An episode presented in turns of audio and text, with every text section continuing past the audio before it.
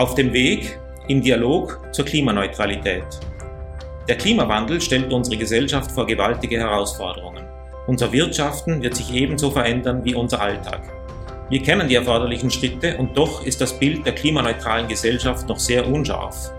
Wie sieht die zukünftige Mobilität im Detail aus? Wie sehr verändern sich etwa Ernährungs- und Freizeitverhalten?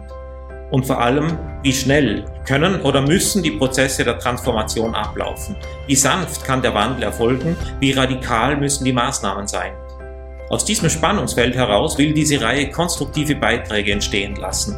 Keine Pro-Kontra-Diskussion, sondern ein Dialog zwischen moderater und radikaler Pro-Position. Dass wir an der Klimaneutralität arbeiten müssen, ist mittlerweile keine Frage mehr. In welcher Form und wie schnell und was das überhaupt bedeutet, das sehen wir noch sehr verschwommen.